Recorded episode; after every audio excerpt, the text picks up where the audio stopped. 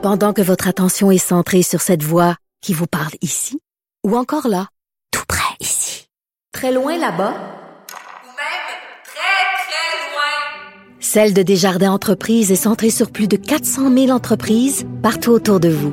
Depuis plus de 120 ans, nos équipes dédiées accompagnent les entrepreneurs d'ici à chaque étape pour qu'ils puissent rester centrés sur ce qui compte, la croissance de leur entreprise.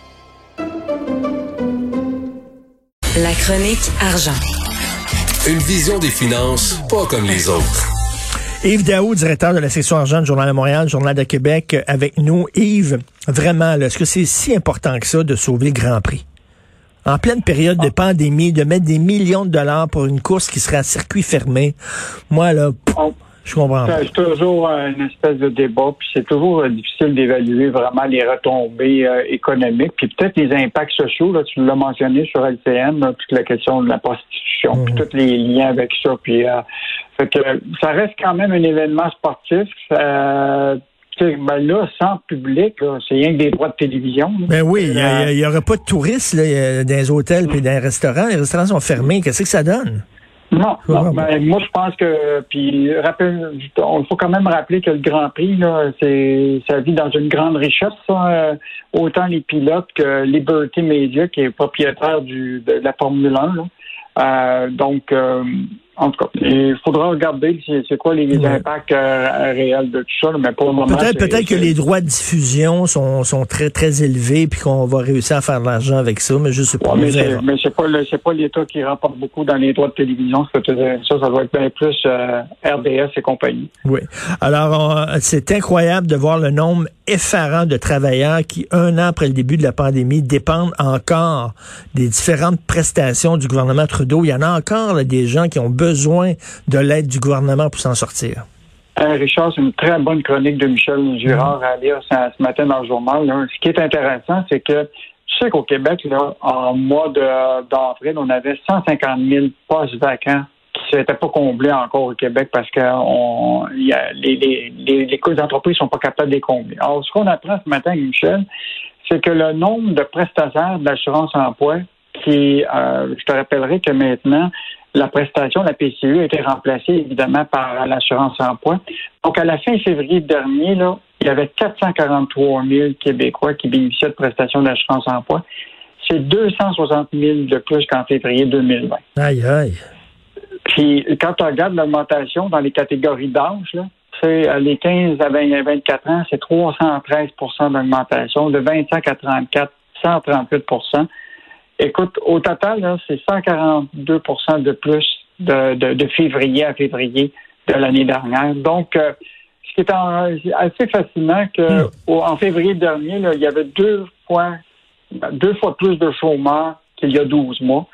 Et donc, euh, vraiment, la- une partie des gens qui avaient été sur la PCU sont passés à l'assurance emploi, puis euh, ça s'est toujours pas amélioré. Puis ce qui est encore plus euh, fascinant, c'est que tu sais, tu as la subvention salariale qui existe actuellement. Il y a 221 000 employés d'entreprises euh, qui ont des pignons sur eux au Québec, là, qui sont rémunérés à même la, généreuse prestation là, de, de- des subventions salariales qui couvrent 75% des salaires. Donc, tu te dis, ben, on subventionne les entreprises pour maintenir le lien d'emploi, mais on a encore beaucoup de gens qui sont sur l'assurance euh, emploi. Et on a 150 000 postes euh, de, de vacants au Québec. Donc, euh, Ben oui. il y a beaucoup, il y a, donc, il y a beaucoup de gens encore sur, euh, sur l'aide de, de- de Justin Trudeau. Puis ça, je rajoute pas le fait que le gouvernement fédéral de Justin Trudeau a annoncé récemment un nouveau programme qui s'appelle la prestation canadienne de la relance économique, un 500 dollars par semaine pour euh, des travailleurs indépendants qui n'ont pas accès à l'assurance emploi. Euh, il y a le programme de relance économique euh, pour assurance maladie.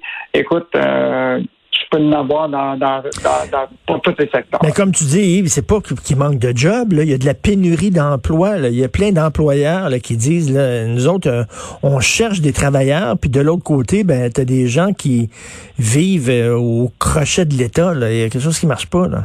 Puis là, tu regardes quand même les moyennes, là, mettons le montant de la prestation euh, régulière d'assurance emploi, c'est au minimum 500 dollars par semaine. si tu prends la subvention salariale actuellement, qui est payée 75 par, euh, par l'État, actuellement, la subvention maximale, c'est 847 par semaine. Euh, écoute, euh, tu peux les, rajouter. est-ce qu'il y a quelqu'un qui gagne 500 par semaine? En assurance emploi, ça, ça y tente d'aller travailler. Mais de toute façon, l'assurance emploi, si tu refuses l'emploi, normalement, tu devrais la perdre.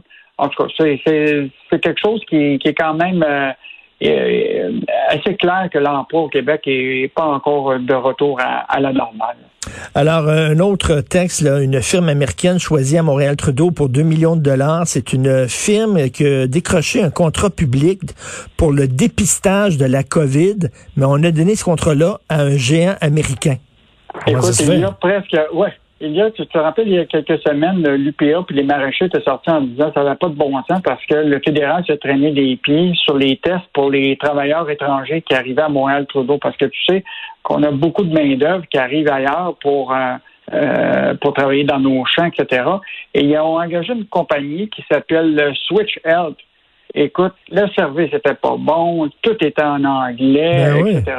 Donc, le fédéral a décidé de changer de compagnie pour une compagnie qui s'appelle Danacare, qui est détenue par le géant américain LabCorp, qui, je te dis, qui pèse en bourse 32 milliards de dollars. On va lui octroyer un contrat de 2 millions.